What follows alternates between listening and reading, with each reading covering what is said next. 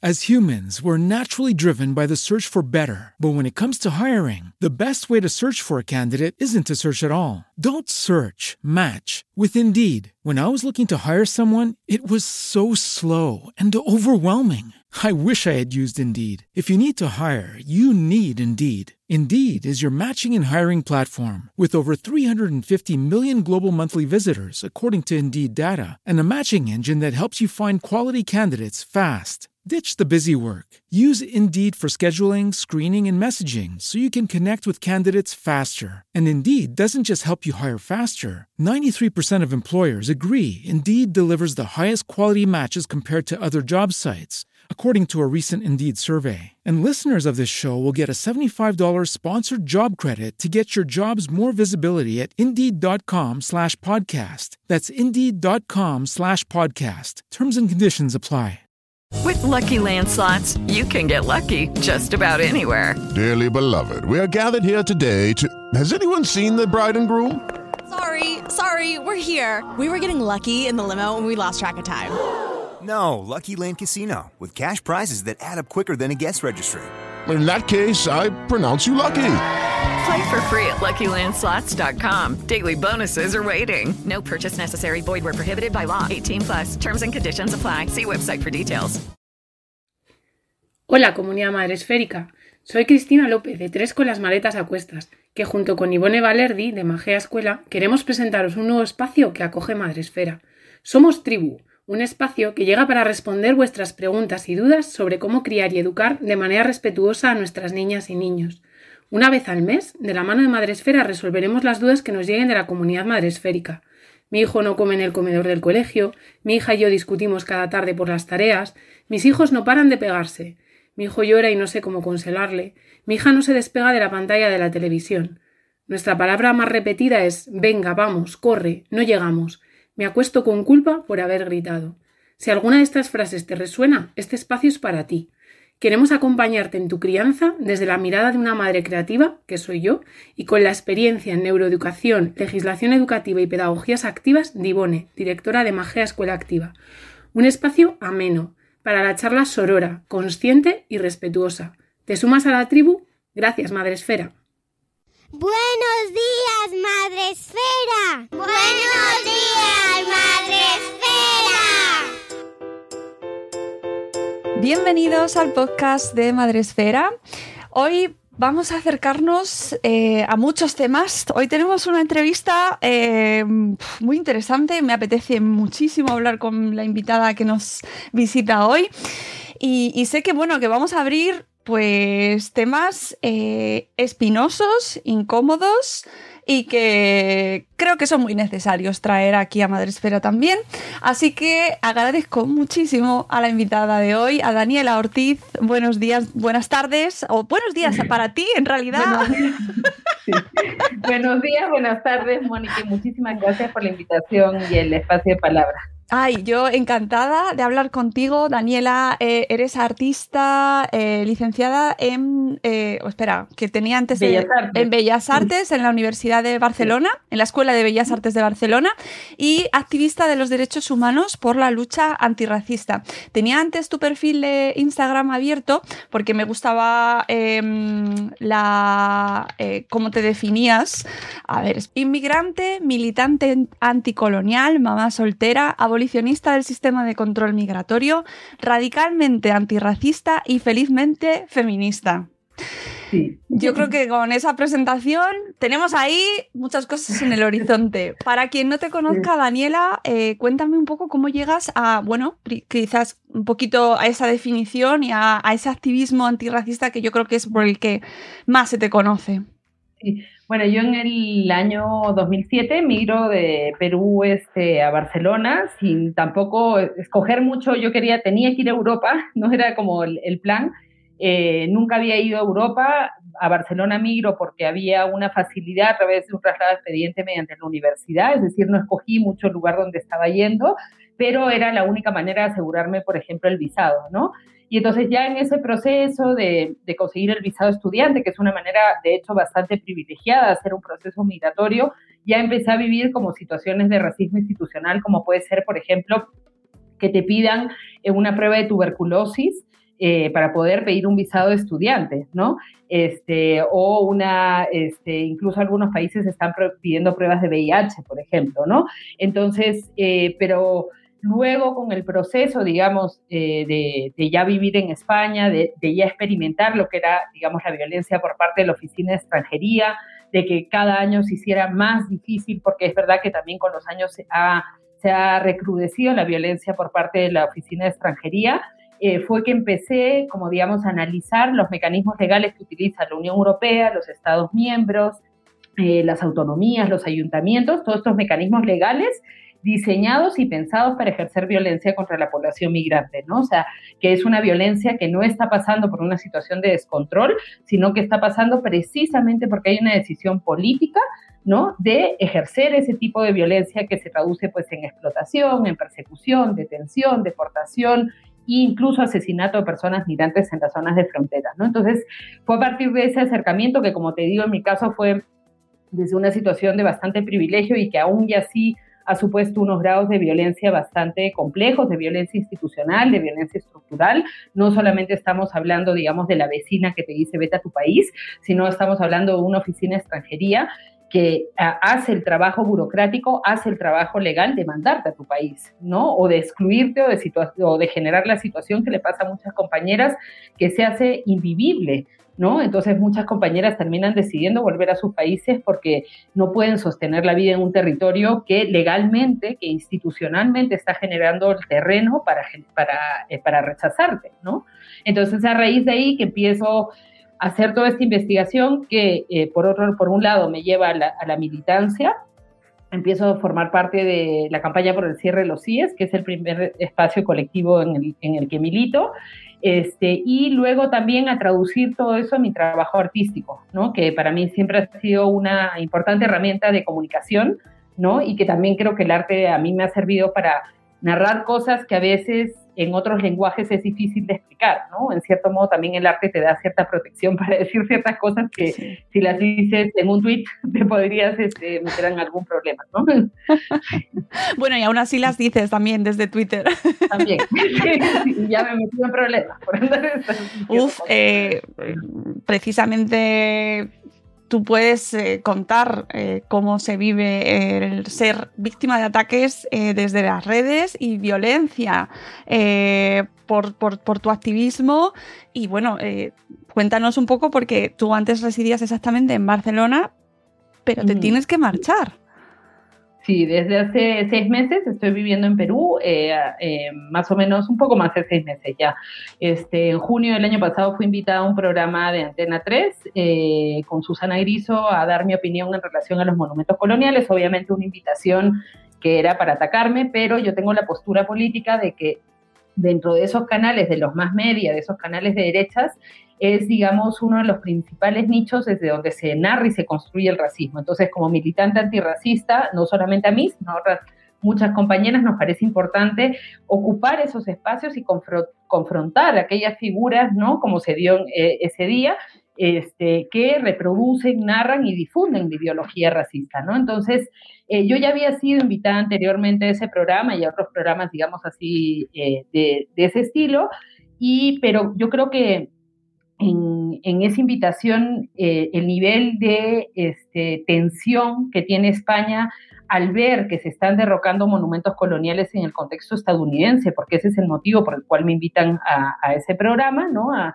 a, dar mi opinión y bueno, yo digo lo que vengo diciendo hace ocho años, que esos monumentos tienen que ser derrocados porque no solamente, digamos, son símbolos que reivindican sujetos que han tenido roles nefastos durante los procesos coloniales, sino que también son, este, eh, son una herramienta fundamental para mantener la narrativa racista que permite que haya un centro de internamiento de extranjeros, una deportación, que permite que haya los asesinatos en las zonas de frontera. O sea, el sistema necesita reproducir esas narrativas racistas en todos los ámbitos de la vida y uno de ellos son las representaciones en el espacio público y cuestiones como la Fiesta Nacional Española, por ejemplo, ¿no? que también se celebra el 12 de octubre y esa es una decisión política de ponerla de esa manera. ¿Para qué? Para mantener esas narrativas racistas coloniales que te permiten eh, perseguir, explotar, detener, deportar a, las personas que vienen de las excolonias, ¿no?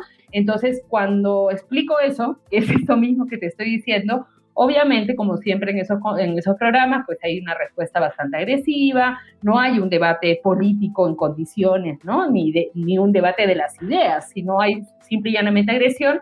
Y luego eso, como siempre pasa, y yo ya, como muchas otras militantes antirracistas, también compañeros de izquierda y feministas en general estamos lamentablemente acostumbradas, se da una situación de violencia a nivel de las redes sociales. Pero más yo creo cuando hay personas migrantes y racializadas que eh, hablamos públicamente, el nivel de violencia es muchísimo peor, ¿no? Porque estamos ocupando un lugar eh, que, eh, digamos, no, no se nos permite. Que venga alguien de la izquierda blanca o del feminismo blanco a decir sí a los derechos humanos se permite, pero que una persona migrante, digamos, reproduzca un, un discurso antirracista, este, ya es, es más vetado, ¿no? Entonces se empieza a dar toda esta situación de insultos, amenazas por redes, por Twitter, Facebook, Instagram, me llegan incluso correos a mi correo electrónico desde correos creados expresamente para amenazarme, ¿no?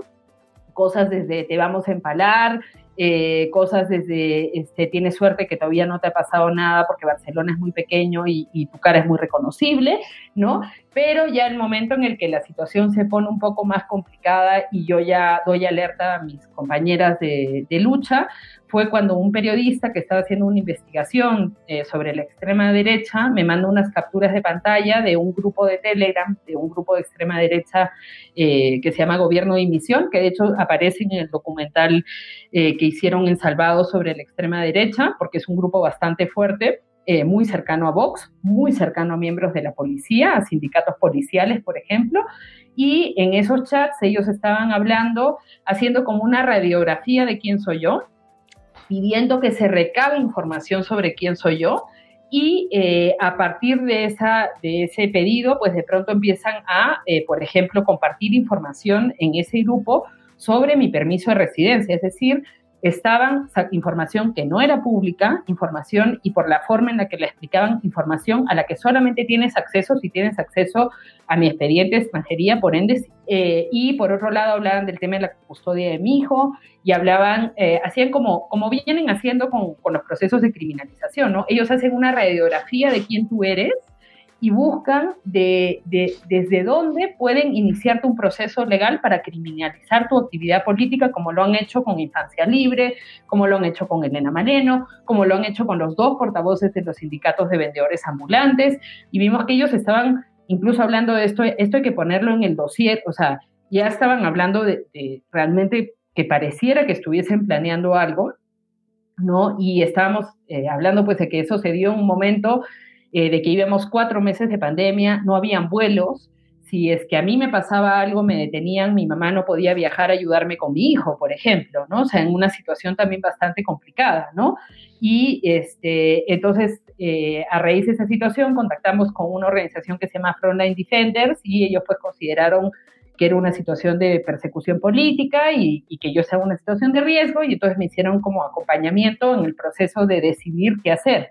¿No? Y en ese momento, pues lo, que, lo que vimos que, que era lo más coherente y, lo que me podía dar mayor protección era salir del país y venirme este, a Perú, porque como te digo, si, si iniciaban un proceso judicial, no solamente las consecuencias para mí, sino para mi hijo, eh, siendo madre soltera, pues la manera en la que, eh, en la que eso puede impactar en tu hijo es, es diferente, ¿no? O sea, incluso me podrían haber quitado la custodia de mi hijo, porque el hecho de estar este, procesada o encarcelada es un factor de riesgo que pueden utilizar este, para quitarte la custodia de tu hijo y era algo de lo que hablaban. O sea, en, estos, en este grupo, una de las cosas que hablaban era que eh, a mí de Gaia y, eh, o cualquier institución de protección del menor tendría que investigar las condiciones en las que tengo a mi hijo.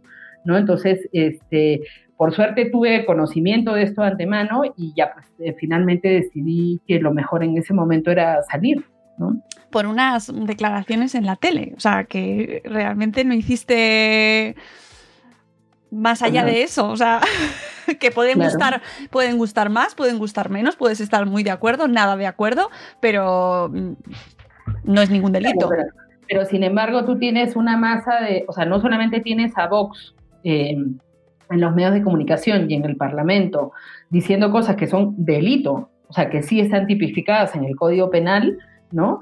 Este, y a toda su militancia amenazando en videos con machetes, haciendo a, personas migrantes, ¿no? Haciendo este, un nivel, digamos, de reivindicación del racismo brutal, de la transfobia brutal, de un montón de violencia brutal, y ahí no pasa absolutamente nada, porque aparte es que son, o sea, es la propia Claro, además esto pasó en un momento precisamente eh, cuando estábamos viendo toda la revuelta en Estados Unidos, en un momento en el que precisamente aquí en España se decía, no, bueno, aquí esto vivimos en otro contexto, aquí no somos nada racistas, este país, bueno, por favor, es que ¿dónde va a parar, no? Por eso me parece el contraste como no, no, vivimos lo mismo, obviamente, porque no tenemos las mismas circunstancias, pero no se puede negar el racismo. Claro, ¿no? E incluso, o sea, yo, creo que en, en, el contexto estadounidense es más visible, no solamente porque Estados Unidos a nivel global tiene este, eh, digamos, esta presencia mediática tan amplia, sino también porque hay una población eh, racializada inmigrante mucho más amplia y mucho más organizada, ¿no? Y con una genealogía eh, de, luchas en, en, ese mismo territorio mucho más larga, ¿no? Con las luchas, sobre todo, por ejemplo, este, la lucha de, los compañeros y las compañeras afroamericanas. pero eso no quiere decir que en el contexto español, por un lado, no haya resistencia dentro del propio territorio y que no haya históricamente resistencia al racismo de España, porque eh, España posiblemente eh, tiene una población migrante más reciente, ¿no? Pero España ha ejercido racismo desde 1492. Entonces, la genealogía histórica del racismo español y la genealogía de resistencias en contra del racismo español tiene 500 años, ¿no? Y eh, por otro lado, en el contexto europeo actual, español actual, en relación, digamos, a lo que viene a ser el racismo institucional. Este, si bien, por ejemplo, en el contexto estadounidense es más eh, palpable que el racismo institucional se da a través de la, violencia policial y el sistema penitenciario, pero en el contexto español estamos hablando que hay más de 30.000 muertos y desaparecidos en la, en la frontera desde 1987, ¿no? Entonces, eh, digamos, se traduce y se ejerce de otra manera, pero es racismo institucional, racismo policial, racismo estructural, exactamente igual, ¿no? Y yo, yo, yo no creo, yo creo que el racismo es un sistema global y creo que no, no tiene mucho sentido comparar qué racismo es peor y qué otro racismo es mejor, pero sí es verdad que el racismo institucional en, en España es brutal, primero porque se lleva hay vidas de por medio, o sea, porque ha asesinado a mucha gente y porque después le ha destrozado la vida a mucha gente, porque un proceso de deportación, por ejemplo, es, em, durísimo, es perder tu vida de un día para el otro, ¿no? Es, es, es, todo el esfuerzo que puedes, además de la violencia que pueden ejercer contra ti durante el proceso de la deportación, además de la violencia que puede haber en el centro de internamiento de extranjeros. Y ahí estamos hablando de las violencias más drásticas, pero después está toda la violencia de la explotación laboral, toda la violencia que la clase trabajadora, eh, digamos, en España es la población migrante. La clase trabajadora más explotada en España es la población migrante. Y después la otra violencia, que es uno de los, digamos, de los terrenos donde vengo trabajando más, que es lo del tema de las quitas de custodia. Exacto. Que es una cuestión sistémica, es una cuestión institucional y que son quitas de custodia no porque haya situaciones de violencia física, sexual o psicológica contra esos menores, sino que se están utilizando parámetros eh, racistas, abiertamente racistas, porque cuando lees, por ejemplo, los factores de riesgo incluyen cosas como no tener papeles, como ser madre soltera, como el hecho, el mero hecho de ser una persona migrante, ¿no? Que se utilizan para generar quitas de custodia por motivos racistas, clasistas y machistas, ¿no? Y que es de un nivel de crueldad y de violencia eh, brutal. Hay un dato que, yo, además, no, no, yo desconocía porque, de hecho, eh, constato que al final nos vamos informando en muchas ocasiones por las bueno, pues lo que se comenta, ¿no? lo que se dice, y salvo que te toque de, primera mano, salvo que lo vivas, pues yo, por ejemplo, no sabía que eh, el tema de la, nacionalidad eh, no la tienes tu hijo no tiene la nacionalidad aunque nazca en España, que es algo que sí que se dice eh, cuando se acusa a migrantes eh, que vienen a España y mujeres embarazadas que quieren que nazcan sus hijos aquí y, se, argumenta con ese, míralas, es que lo que quieren es venir aquí para que ya sus hijos sean españoles. Y resulta que no es así. lo que llaman los bebés ancla, ¿no? O sea, primero, no solamente no es así, sino que es muchísimo más grave porque los hijos de las personas migrantes que no tienen nacionalidad española no tienen derecho a la nacionalidad a pesar de nacer en el territorio y no solamente eso, no tienen derecho ni siquiera a un permiso de residencia. O sea, tú heredas la nacionalidad de tus padres y también su estatus legal. Entonces, si tus padres están ilegalizados por la ley de extranjería, hay muchos menores que están naciendo en España y por el sistema legal son considerados ilegales desde su nacimiento. O que, por ejemplo, como en el caso de mi hijo, que heredó mi permiso de residencia, pero que solamente lo hereda por el tiempo que tú lo tienes. Es decir, si tú tienes tu permiso por dos años, tu hijo va a tenerlo por dos años y siempre va a depender su permiso de residencia del tuyo. ¿Y de qué depende tu permiso de residencia?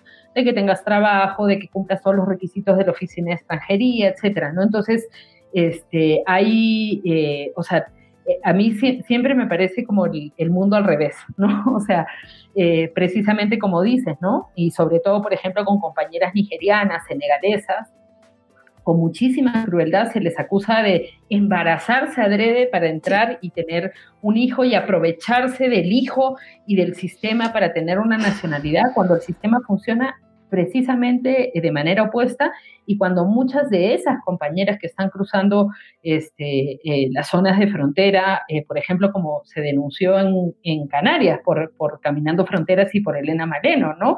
Em, otro de los métodos de quitas de custodia que hay es en las zonas de frontera cuando de manera, y es lo que está pasando ahora también este, en, bueno, en Melilla, en Ceuta, etcétera, que este, automáticamente te separan de tu hijo porque consideran que ese niño puede ser una víctima de trata y en vez de hacer, bueno, el protocolo pues que tengan que hacer para certificar eso por seguridad del menor, lo que hacen es que separan a la, a la, a la mamá del menor hasta que se certifique mediante prueba de ADN que efectivamente es el hijo biológico.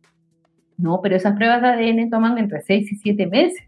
Entonces, el nivel de violencia que se está ejerciendo y que es, es, es, la misma lógica y el mismo mecanismo legal que utilizan en Estados Unidos, que todo el mundo puso el grito en el cielo con que Trump estaba separando a los niños, pero eso está pasando no solamente en España, está pasando en toda Europa, ¿no? Y realmente eso no protege a los menores porque realmente, este, por un lado, están separando muchísimos menores de sus madres, ¿no? Que no tienen, bueno, hazle la prueba de ADN. Si quieres hacer la prueba de ADN, hazlo, pero no puede ser que cualquier madre migrante sea sospechosa de ser una traficante de seres humanos y de menores en una zona de frontera, ¿no? Entonces, esas madres que a veces vienen con sus hijos chiquitos, que vienen embarazadas, no solamente viven que los hijos no tienen derecho a la nacionalidad, que no tienen derecho a un permiso de residencia, que por el hecho de ser menores no se les da ningún tipo de protección, sino que viven una violencia añadida por el hecho de ser menores. O sea, yo siempre creo que el racismo institucional en el contexto europeo este, tiene muy claro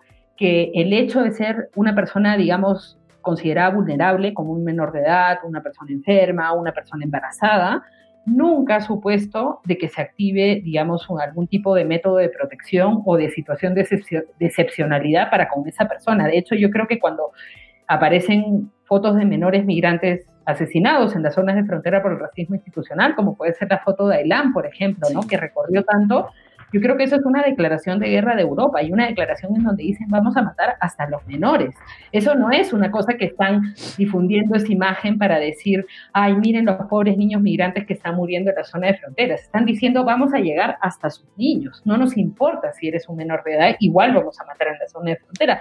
Es algo que lo vienen haciendo desde hace, este, desde hace muchísimos años. Yo uno de los momentos donde, como yo creo que me impactó más ver una situación de racismo institucional y como que fue uno de los momentos donde mi compromiso político sí se, se hizo muy fuerte fue cuando vi un, un video de un, padre afgano que no, no, no fue muy conocido ese caso, pero que en Grecia este, había, eh, intentando eh, llegar a Grecia, había perdido a su esposa y a sus dos hijos luego de que hicieran, trataran de hacer un pushback, de mandarlos de vuelta y eh, la, policía lo que logra es volcar el bote, ¿no? Con ese pushback y este, mueren los dos hijos y la esposa. Y el video era del momento en el que él llegaba a, tierra firme, digamos, y el recibimiento de la policía, era de una criminalización brutal hacia esta persona y las personas que lo acompañaban, que acababan de vivir la muerte de sus, de sus seres más amados, que acababan de vivir una de las cosas más difíciles que te puede pasar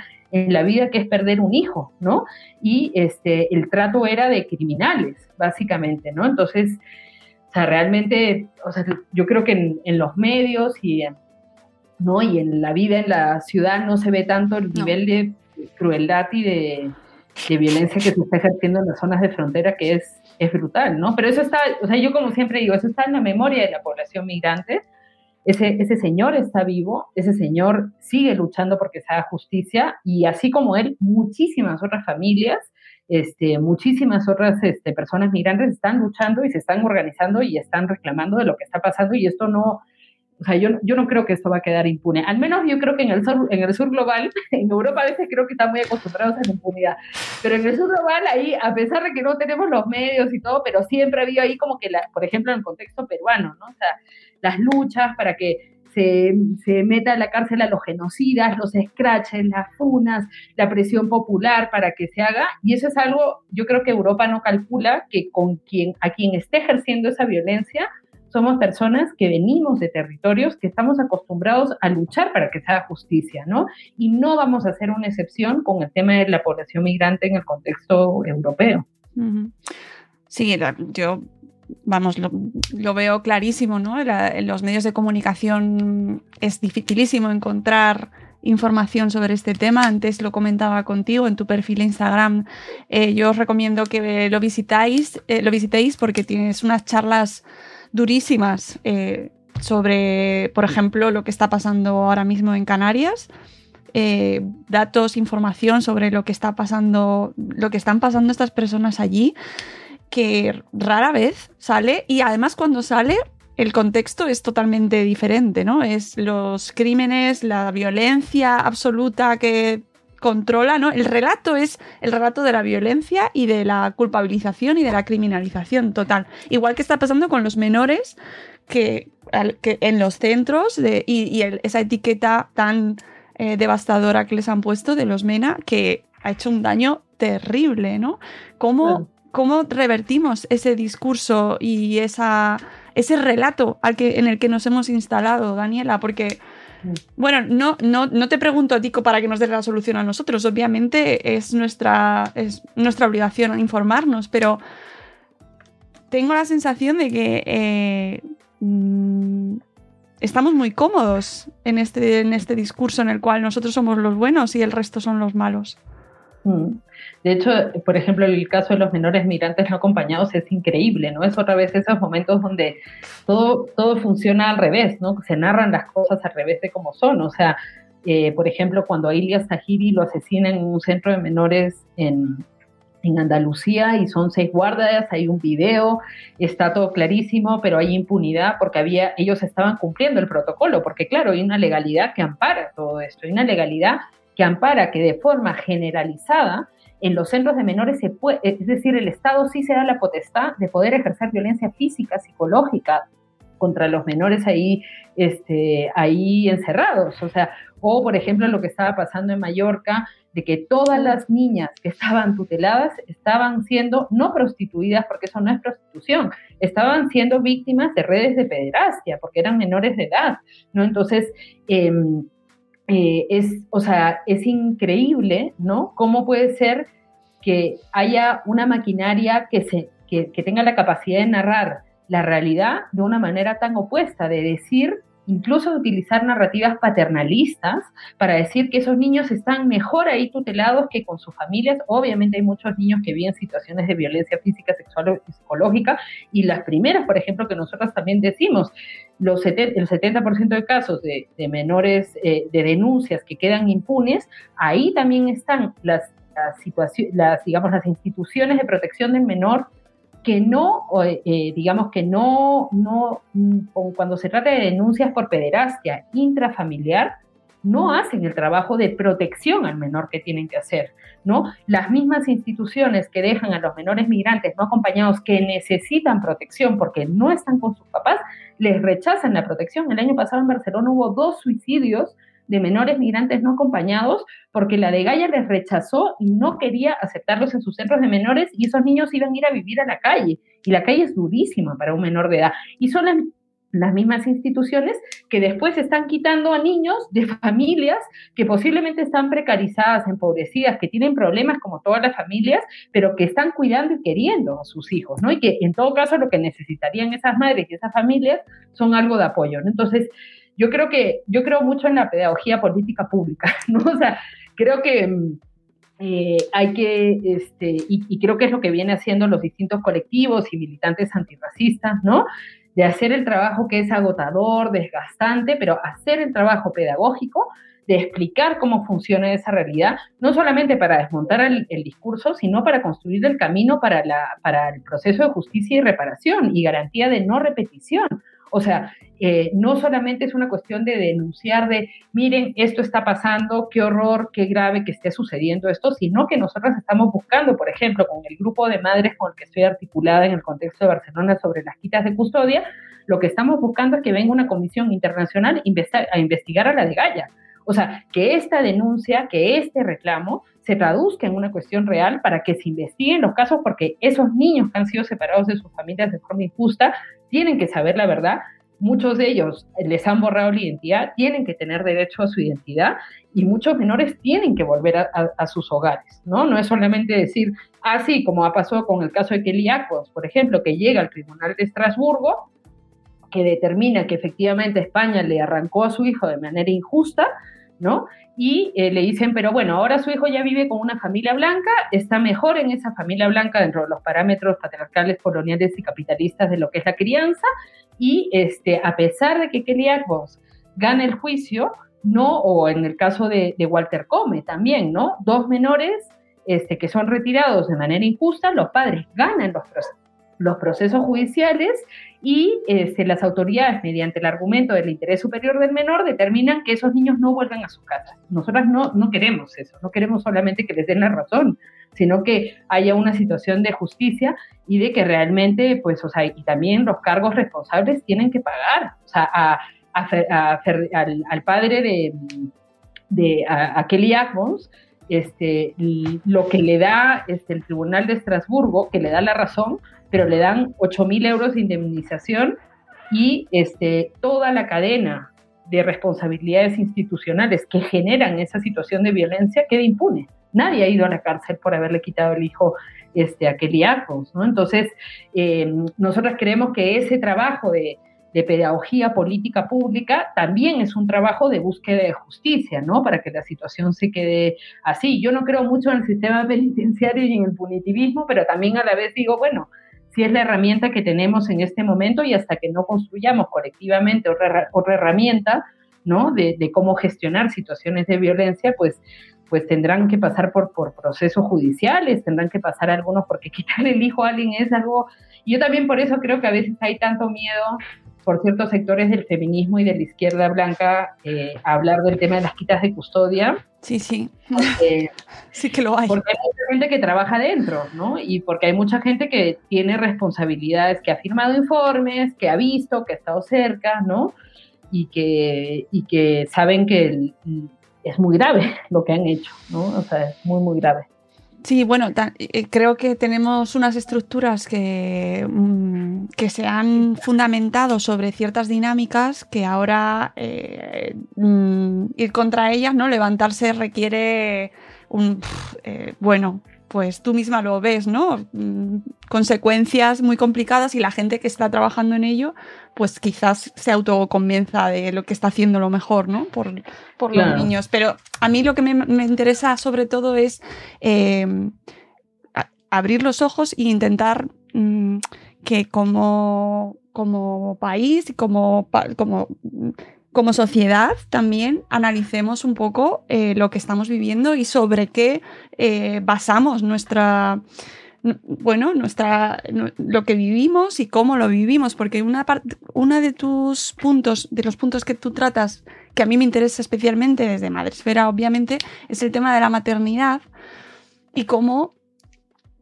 hemos fundamentado en nuestra sociedad eh, nuestra liberación, la liberación de las mujeres y la liberación de, bueno, pues un avance visto teóricamente como un avance, pero supeditado a que eh, alguien tiene que hacer ese trabajo que ya no hacemos nosotras, que hacíamos antes, se supone, ¿no?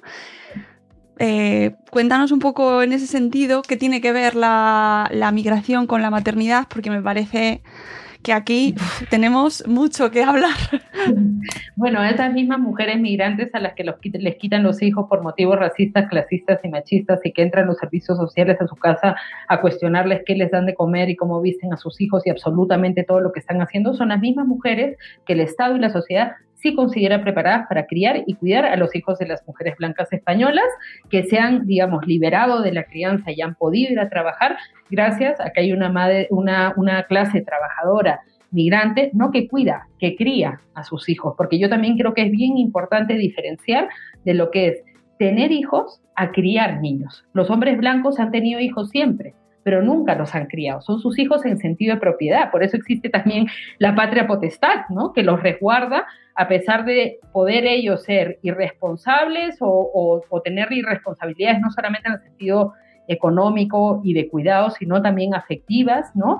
Y hacer por excelencia quienes menos se han encargado de los cuidados a nivel histórico, están resguardados legalmente por la patria potestad, porque ellos son los, es, la traducción en la legalidad al carácter de ser los dueños de los, de los niños, ¿no? Es el sentido de propiedad de los niños, ¿no? Entonces, yo creo que uno de los eh, conflictos que hay con lo que nosotros denominamos como feminismo blanco es que el camino de liberación a no tener que asumir el 100% de los cuidados, mientras también tienes que trabajar, ¿no? No ha sido empujar a que los hombres blancos se impliquen y asumen, asuman sus responsabilidades, no con los cuatro meses de baja que quieren tener y solamente cuando el Estado les está pagando por cuidar a sus hijos, sino que lo asuman eh, como un compromiso cotidiano, diario y constante, ¿no? Y que sea parte, pues, de su responsabilidad en general. Y el camino al que se ha ido es, digamos, de, entre comillas, liberar a la mujer blanca de este, las cargas del cuidado mediante la tercerización en la explotación de las mujeres migrantes y mediante otra cuestión que a mí también me parece preocupante,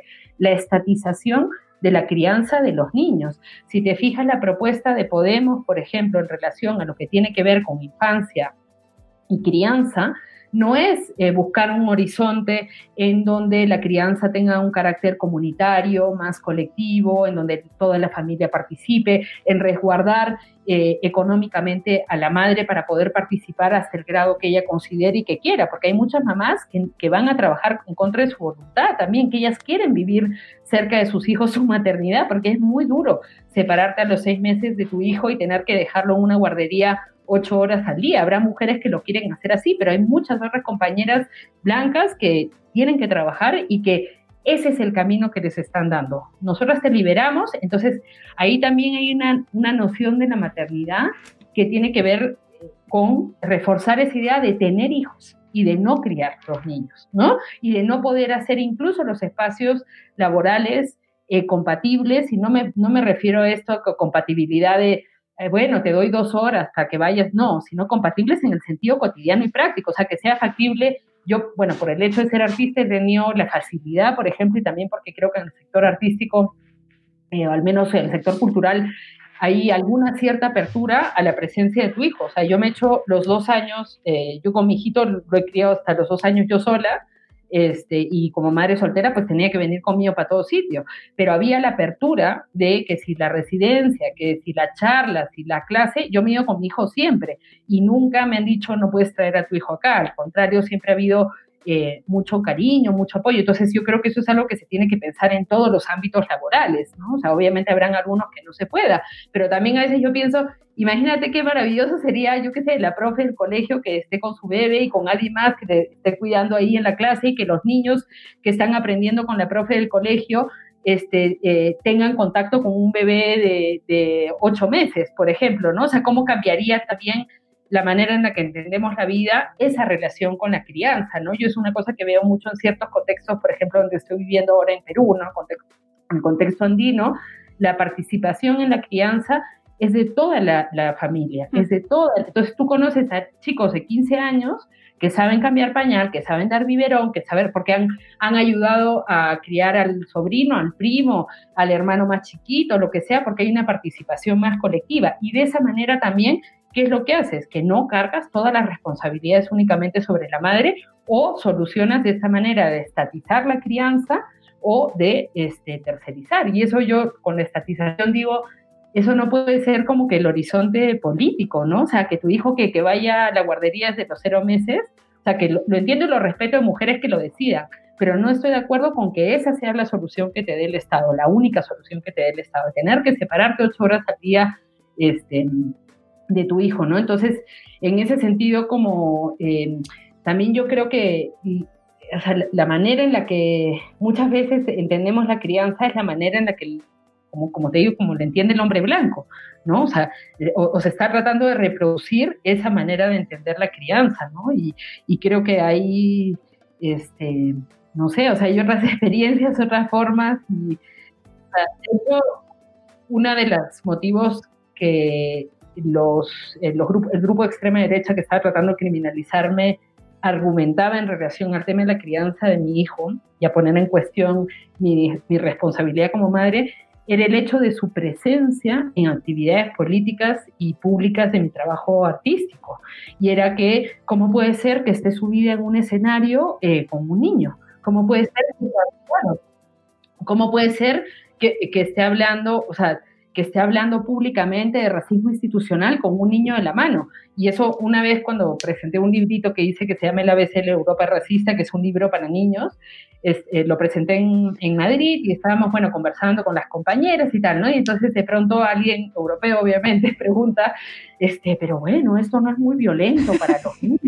Desde que ves que tu libro podría ser eh, que los niños pueden ver tu libro porque habla de racismo y esto es violencia y los niños no tendrían que ¿no? Y entonces una compañera eh, se paró y dijo, yo la primera vez que viví una situación de racismo fue a los cuatro años. Y yo creo que desde los cuatro años es necesario tener este tipo de libros. Entonces, muchas veces la sociedad no acepta que las experiencias de racismo las viven los niños desde su nacimiento. Mi hijo así ha sido considerado extranjero y ha, y ha sido sometido a la oficina de extranjería desde que nació, ¿no? Entonces, al contrario, yo creo que tenemos que hablar mucho y más de las situaciones de racismo con la infancia para que ellos tengan herramientas para poder defenderse de esa violencia porque ellos la viven. O sea, así tú no quieres, hay cuántos niños que viven las situaciones de deportación de sus papás y legalización. Yo conocí una vez a, una familia que el niño tenía un problema que no hablaba, no hablaba y no hablaba y no sabían por qué no hablaba, psicólogas, no sé qué. El día en el que les dieron el permiso de residencia, el niño empezó a hablar porque el nivel de, miedo, haciendo una familia nigeriana, el nivel de miedo a un proceso de deportación, el nivel de estrés por no poder conseguir un trabajo que te genera lo de los papeles, genera y eso es maltrato contra la infancia. Y ahí yo digo, ¿dónde está la de Gaia? ¿Dónde está la de Gaia para denunciar al Estado cuando ilegaliza a nuestros niños? ¿Dónde está la de Gaia para denunciar que la normativa actual del Centro de Internamiento de Extranjeros permite la detención de menores de edad? ¿Dónde está la de Gaia para denunciar que Frontex, cuando hace los vuelos de deportación, también deporta menores de edad?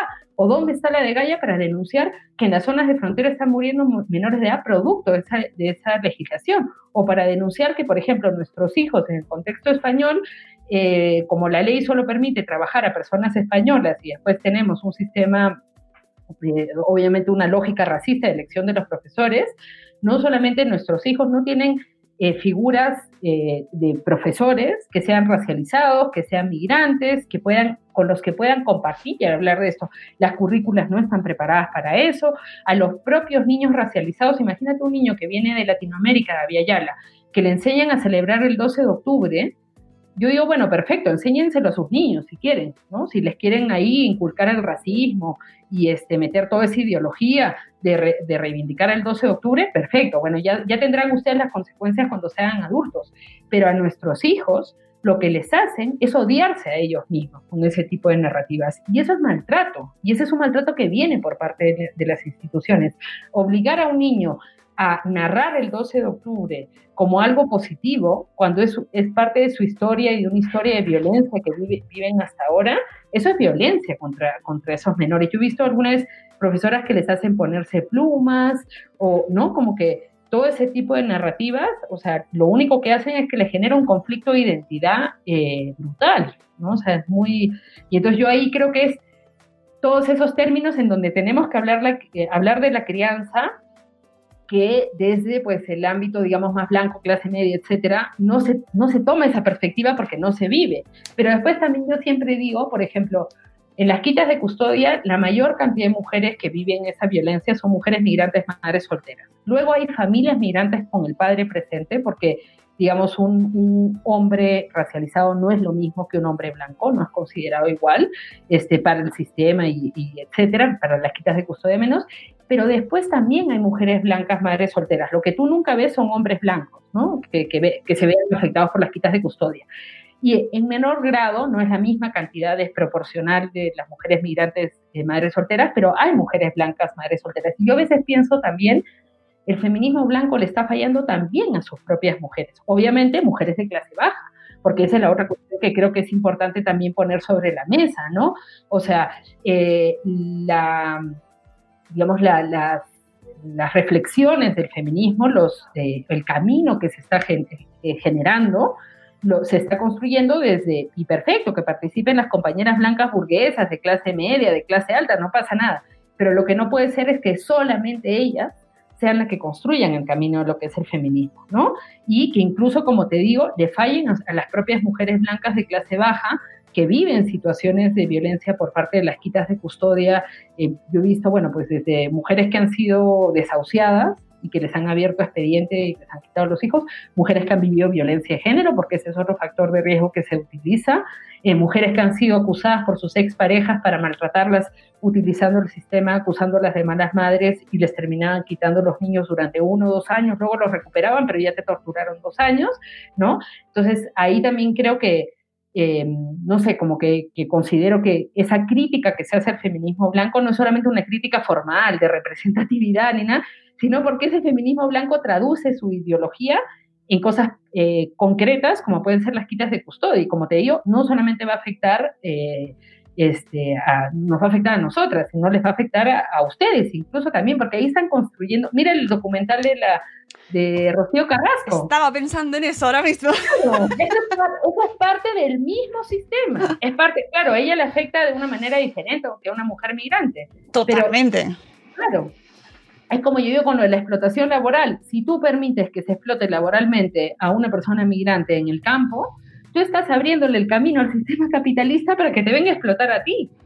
O sea, ahí como, ¿no? Como, como que a veces se piensa que, bueno, porque le está pasando ahí más abajo, a mí no me va a tocar. No, tú estás alimentando a esa violencia, a ese sistema que luego te va a caer encima, ¿no? Entonces, si, no sé, o sea, ya, ya a veces yo, yo, yo creo en la solidaridad, ¿no? Y que hay que poner prioritariamente a las personas que más violencia están viviendo. Pero ya, si, no, los europeos que les cuesta mucho pensar en el otro y piensan mucho en sí mismos, por lo menos piensen que puede ser que mañana venga esa violencia encima de ustedes y que hay que pararla cuando esté encima de nosotros.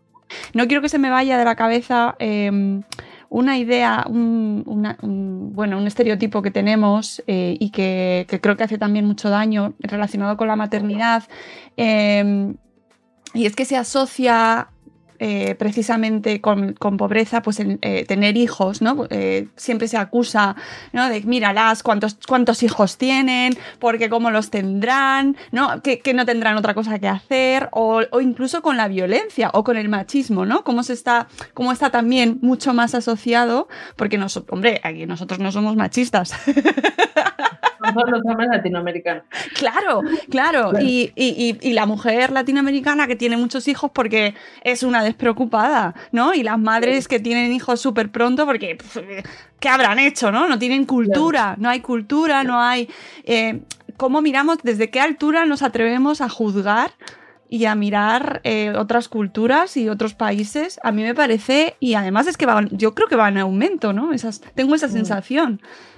Bueno, de hecho, por ejemplo, otro factor de riesgo para quitarte los hijos es el hecho de ser madre adolescente. Y de hecho, muchas de las quitas de custodia que se dan en el momento del parto son mayoritariamente madres adolescentes, muchos, en muchos casos chicas este, eh, latinoamericanas que por descarte, o sea, sin que tengan ni siquiera la posibilidad de cuidar, maltratar o lo que sea a ese menor, ya en sí, por el hecho de ser madre adolescente, se los quitan en el propio este, hospital, ¿no? Y, por ejemplo, esta es una cosa, digamos, una narrativa y un estigma que también ha ido sobre las mujeres gitanas, muy fuerte, ¿no? Sí, o sea, Silvia Agüero, por ejemplo, que trabaja mucho desde la maternidad también, ¿no? O sea, hay esta cuestión de, y, que, que, claro, que no es un simple comentario, o sea, estamos hablando de un marco ideológico de narrativa en relación a la reproducción de un grupo concreto, ¿no? Eh, que lo que alimenta después son cuestiones tan graves como se dio en Perú, las esterilizaciones forzadas durante la dictadura fujimorista en los años 90, en donde el argumento, y ahí participaron, por ejemplo, mm, eh, eh, organizaciones feministas urbanas, de feminismo blanco, o sea, llevadas por blanco mestizas, criollas y tal, que alimentaban la narrativa de que a estas mujeres es bueno esterilizarlas y casi que les vamos a hacer un favor, ¿no? Con esterilizarlas, porque ellas son pobres porque tienen muchos hijos. Entonces, borran ahí que, que la pobreza y el empobrecimiento de esas mujeres tiene que ver con una situación de que hay un sistema colonial, patriarcal y capitalista que les genera esa pobreza. No son tus hijos. Es como, y eso yo lo traduzco también mucho, ¿no? Al ámbito de la vida cotidiana con los menores. Que hay gente que dice, no, ay, se te acaba la vida cuando tienes un hijo. No, es el sistema patriarcal y colonial y capitalista, si es que vives en otros contextos, ¿no? Que genera las condiciones para, para generar situaciones de violencia en contra tuyo cuando tienes un hijo, para que se te excluya del trabajo, para que se te despida, para que no se te considere las necesidades que tienes tú para con tu hijo, ¿no? No es tu hijo, porque después también yo creo que eso alimenta una narrativa de odio a los niños, ¿no? De decir que es de generar una narrativa de que tu hijo es el responsable de la situación de violencia que, eh, que, tú estás viviendo por parte de una cuestión sistémica, ¿no? Entonces, en estos mecanismos, ¿no? Por ejemplo, la cuestión de las esterilizaciones forzadas, o sea, fue brutal, porque acá era, o sea, eh, muy abierta esa narrativa de que era bueno esterilizar a esas mujeres porque eh, eran los hijos lo que le, la generaba la pobreza y no la situación, digamos, de, las decisiones que tomaba el propio gobierno que las estaba esterilizando. Y aparte, esto fue recubierto con una narrativa muy paternalista, que es la misma narrativa que usan con nosotras, ¿no? O sea, que mujeres blancas dicen, ay, no, pobrecita, tiene tantos hijos y no sé qué, y no entienden eh, que los hijos los puedes haber tenido por decisión propia eh, que no entienden que, bueno, por X motivo que tú tengas un hijo, bueno, pues ahí estás tú con tu hijo y que no necesitas que, o sea, en todo caso, si necesitas a los que te apoyen o lo que sea, como mucho, ¿no? Pero que no necesitas eh, todo el tiempo esta hipercuestionamiento de por qué tienes hijos, que eso alimenta también qué, ¿no? O sea, alimenta toda la historia eugenésica en relación a las mujeres racializadas. O sea, ese tipo de cuestionamiento sobre cuántos hijos tiene eh, a mí hay, gente que yo estoy segura que dirá, qué loca, Daniela, ¿cómo se le ocurrió tener un hijo?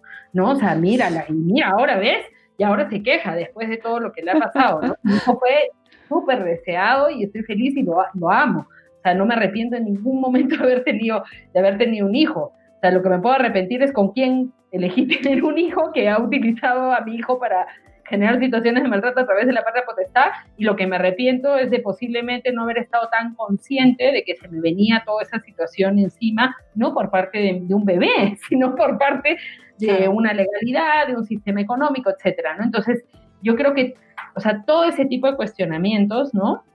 De que cuántos hijos tienen las mujeres racializadas, que si los tienen muy jóvenes, que si los tienen cuando no tienen una situación económica propicia para tener, lo que alimenta es la eugenesia que ha servido históricamente para quitarle el derecho a reproducirse a esos pueblos, porque la base de la eugenesia es la eliminación de esas poblaciones. La base de las esterilizaciones forzadas en Perú no solamente era la lucha contra la pobreza y la narrativa que utilizaban así, sino también era exterminar a la población indígena, porque no se estaba esterilizando a las mujeres blancas de clase media de Lima, se estaba esterilizando a las mujeres campesinas quechohablantes de los, de los Andes. ¿no? Entonces, este, eh, y eso es lo mismo que pasó, por ejemplo, en el contexto de Los Ángeles en los años 70, cuando eh, esterilizan de manera sistemática a muchísimas mujeres mexicanas este, migrantes, lo que ha pasado recientemente que se está denunciando en los centros de internamiento de extranjeros, lo que pasó hasta los años 80 en el contexto de Suecia con las mujeres gitanas, o sea, la supremacía blanca de manera histórica y lo que pasa con las mujeres palestinas. Y ahí es donde yo digo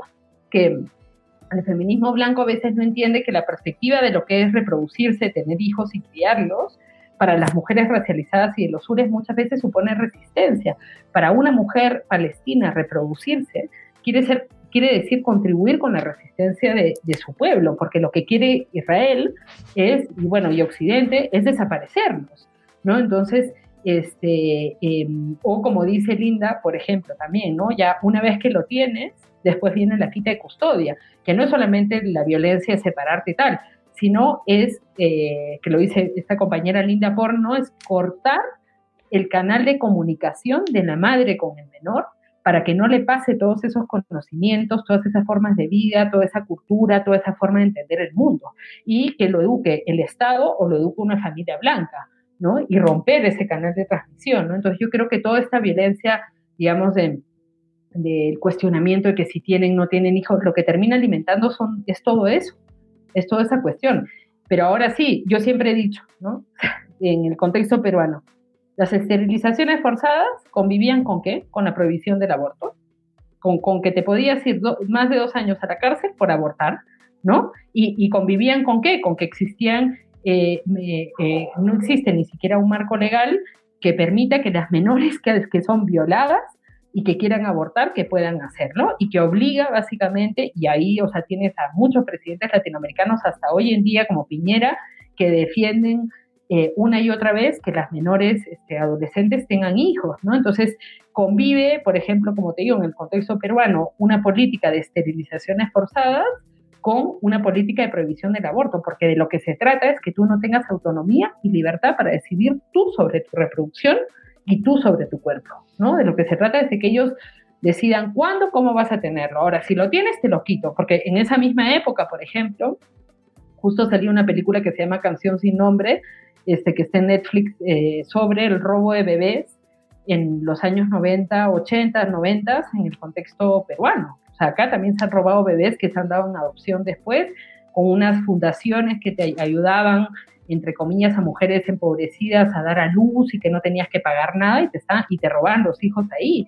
Y eso convivía con la esterilización forzada y con la ilegalización del aborto. Entonces, de lo que estamos hablando en general es de una violencia a los derechos reproductivos y a los derechos de la familia, ya sea que lo quieres tener, que no lo quieres tener, que querías tener el primero y el segundo ya no lo quieres tener, o lo que sea, pero es la, la libertad de poder decidir, y esa libertad no solamente en la ley, o sea, en la ley se traduce finalmente, pero está en no ser cuestionada, está en no ser juzgada, está en, el tú permitirte. Por ejemplo, ya yo, aborté a los 15 años en Perú, que es ilegal. Este, y yo recuerdo, claro, yo lo pude hacer, pude abortar, ¿no? Pero el nivel de carga de conciencia y de culpabilidad con el que viví por ese aborto, ¿no? Porque la narrativa que se construye alrededor de eso no te permite ser libre. No solamente que el Estado no resguarda que tengas un derecho a, al aborto libre y seguro, sino que no te resguarda eh, poder hacerlo eso con, una cierta calma. Y lo mismo con tener hijos. ¿Cuántas compañeras viven que si madre arrepentida, que si me siento mal, que me equivoqué, que no sé qué, qué tal? ¿No? Entonces, sí, una puede, puede decir, ah, pucha, me equivoqué o no debí tener un hijo, yo qué sé, puede ser que pase, pero esa tendencia a pensar sistemáticamente con culpabilidad tu maternidad tiene que ver con generar impunidad a un sistema patriarcal, colonial y capitalista que lo único que hace es ejercer violencia en contra de tu maternidad y de tu crianza. Mm. Sí, además aquí en Europa nuestra mayor preocupación en cuanto a la infancia, bueno, una de las mayores preocupaciones es cómo van, que, que, quién nos va a pagar los impuestos, ¿no? Las, las pensiones el día de mañana, ¿no? O sea, eso es increíble, o sea, el sentido utilitario de, de tu infancia, eso es increíble, o sea, tener hijos para que te pague el, sabes que no, eso no es entender en libertad la, la, la, la vida, la reproducción, la crianza, la infancia que ahí entra en juego, pues sí, eh, la, migración útil. Claro, exacto. La que sí que ahí, ahí sí, ahí sí, ahí sí nos interesa. Es un discurso que ha, usado mucho la izquierda, que yo también digo, o sea, eh, eh, este discurso del buen inmigrante que viene a trabajar, a contribuir, que pague impuestos. Que se lo tuvimos mucho en Europa aquí. Eh, en los años de migración está súper instaurado. En nosotros nos fuimos a Suiza y en Alemania y nosotros trabajábamos como nadie, éramos los mejores, los que más trabajábamos y claro. los que nos dejábamos explotar, los que nos Exactamente. Como que toda esa narrativa de, ¿no? De, del, del buen inmigrante que luego se traduce a la oficina de extranjería, porque cuando tú ves los requisitos que te pide la oficina de extranjería es no tener antecedentes penales, tener estabilidad económica, tener este, un trabajo y un contrato de trabajo, tener un alquiler con, este, con un empadronamiento. Entonces, toda esa, esa retórica del buen inmigrante, que es la inmigración que sí queremos, que lo instaura la izquierda, no lo instaura la derecha, ¿no?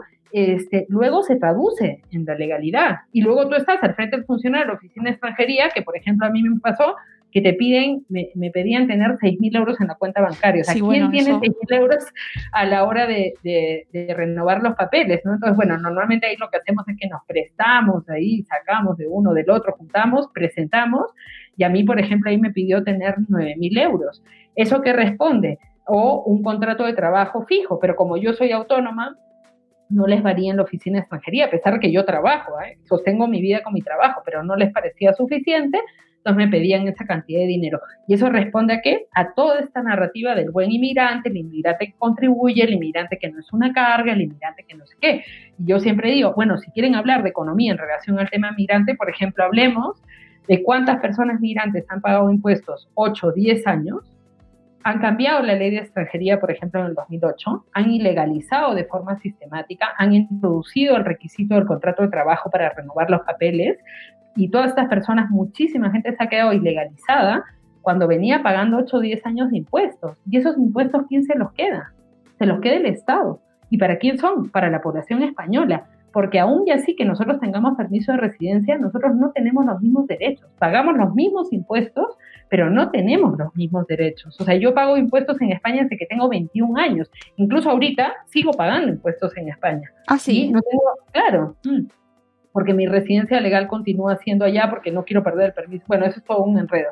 Pero eh, este, no, y aparte creo que ni siquiera puedes renunciar al permiso de residencia, no sé cómo funciona, pero pero, o sea, ahorita mi residencia legal está en España. Yo desde mis últimas declaraciones las he hecho allá, ¿no? Entonces, y después también, por otro lado, es toda una complicación porque este, eh, el momento en el que yo no tenga el permiso de residencia, ¿qué va a pasar con los impuestos que yo he pagado desde los 21 años? ¿Qué es lo que le ha pasado a mucha gente que la propia ley de extranjería le ilegalizado y luego esos impuestos se lo quedan. Entonces, cuando dicen, y vuelvo a decirlo del mundo al revés, cuando te dicen, ay, vienen y se aprovechan de las ayudas, vienen y se aprovechan de nuestro sistema. ¿Quién se está aprovechando de quién? No solamente la acumulación de capital a nivel colonial que ha permitido a Europa tener el estado del bienestar que tiene y, la, digamos los recursos que tiene, porque no es que los europeos han trabajado más que los africanos o que los latinoamericanos y en esas narrativas racistas racistas que para colmo nos dicen que somos vagos,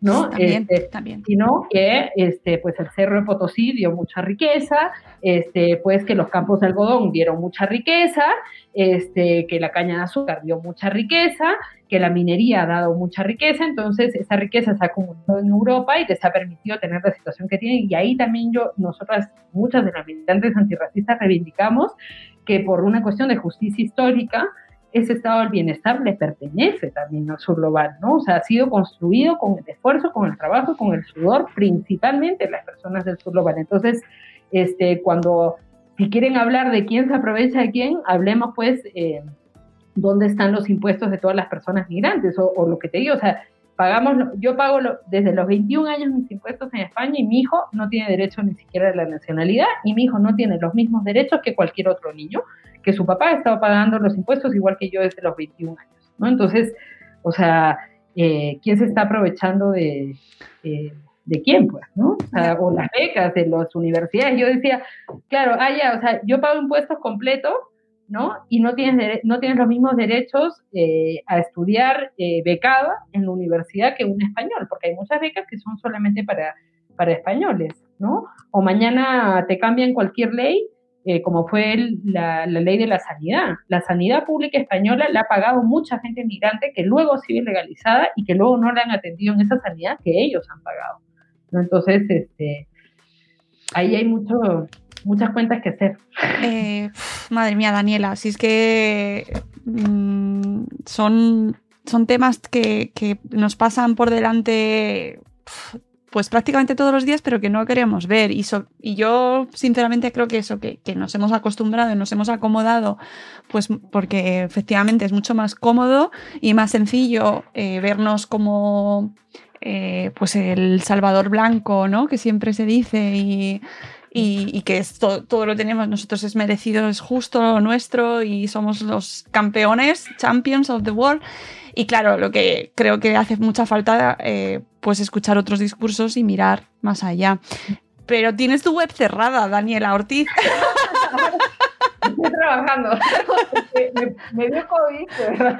Me dio COVID y voy con un mes y medio de retraso de todo lo que tengo que hacer. Y una vez en mi web, que de verdad que estoy preparando bien bonita con todo así para descargar, con todos los videos siempre completos, que eso es una cosa para mí muy importante en mi trabajo artístico, que te puedas descargar el libro completo, te puedas descargar, o sea, de ver todas las imágenes, de que te puedas descargar el video completo, porque este, porque bueno, para eso se hace, ¿no? Y para romper todas esas narrativas. Claro. Este, claro, es muy...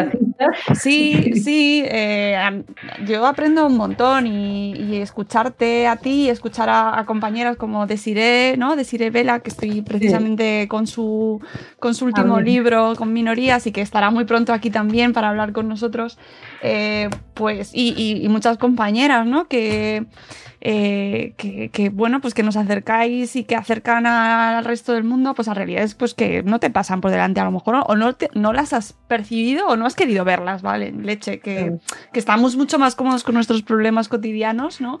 Y ya, pues ya tengo bastante yo como para preocuparme con lo que le pasa eh, a, alguien en Canarias. Bueno, pues es problema nuestro también, amigos. Así que yo te agradezco un montón eh, tu tiempo, tu, tu exposición, porque sé que al final eh, dar la cara es, como decías al principio, y además se lo escucho muchas veces a decir también, ¿no? Que es una labor muy, muy dura, eh, que, sufrís mucho, porque no es nada sencillo eh, estar todo el día explicando, ¿no? Y haciendo esa labor, como decías, que que en cierto modo pues estamos ahí, el resto como cuéntame más, ¿no? Pero, pero claro, vosotras también tenéis vuestra, vuestra vida, vuestra lucha, vuestra energía, vuestras situaciones y yo te agradezco un montón tu tiempo por acercarte aquí a, a contarnos todo esto que me parece, bueno, pues súper necesario, Daniela. Bueno, muchas gracias a ti y nada, pues con el ánimo de que esto sirva más para organizarnos, ¿no? O sea, desde, desde las posiciones de ser blanco y... Este, a ver, sí, eso. Se puede, se puede organizar, se puede contribuir en la lucha antirracista, ¿no? Se puede apoyar, eh, se, puede, este, se puede hacer mucho desde esas posiciones y simplemente, o sea, yo creo que el, el, camino es como, bueno, la politización, entender dónde estamos parados, desde dónde podemos hacer las cosas y organizarnos políticamente para realmente tumbar eh, la situación de violencia que, eh, que se está viviendo. Y realmente yo siempre digo, si el apartheid lo lograron tumbar, ¿por qué va a ser que el sistema de control migratorio en el contexto europeo no lo logremos abolir? ¿no? Mm. Entonces ahí hay que hacer nomás el, el trabajo, pues, ¿no? Y mientras más seamos... Sí, y, mm, tienes nuestro espacio para cuando necesites todo lo que podamos eh, contribuir y bueno, yo empezar pues sobre todo pues eso, por ser conscientes de nuestros privilegios, ser conscientes de la situación que vivimos y de dar eh, espacio a que habléis todos aquellos que tengáis algo que decir tan importante como esto, porque para eso, para eso estamos, ¿no? Así que. Ojalá la siguiente estamos ahí con algunas mamás, eh, porque esto de las quitas de custodia está pasando también mucho en Chile y en Argentina, y Linda Porn, por ejemplo, viene trabajando mucho con Natalia Cabezas. Y la verdad que las charlas que les recomiendo mucho seguirlas ambas, porque las charlas que están organizando transnacionales, ¿no? De personas, como digo, que en Chile o en Argentina están viviendo lo mismo que se está viviendo en España, este, son, no solamente es muy fuerte por el nivel de la denuncia, pero para mí es muy potente porque vemos que, que, o sea, que nos estamos reconociendo en la situación que estamos viviendo, pero también para, para, para encaminar una organización para poder denunciar toda esta violencia y para que pare. ¿no? Pues tomamos nota y, y oye, eh, cuando haga falta, porque ese, ese tema, madre mía. Sí, Oye, bueno, muchas gracias. Gracias a ti. Tarde. Muchas gracias y amigos, nosotros nos vamos, que nos escuchamos en un próximo episodio de Buenos Días Madresfera. Amigos, adiós, hasta luego Mariano. Gracias.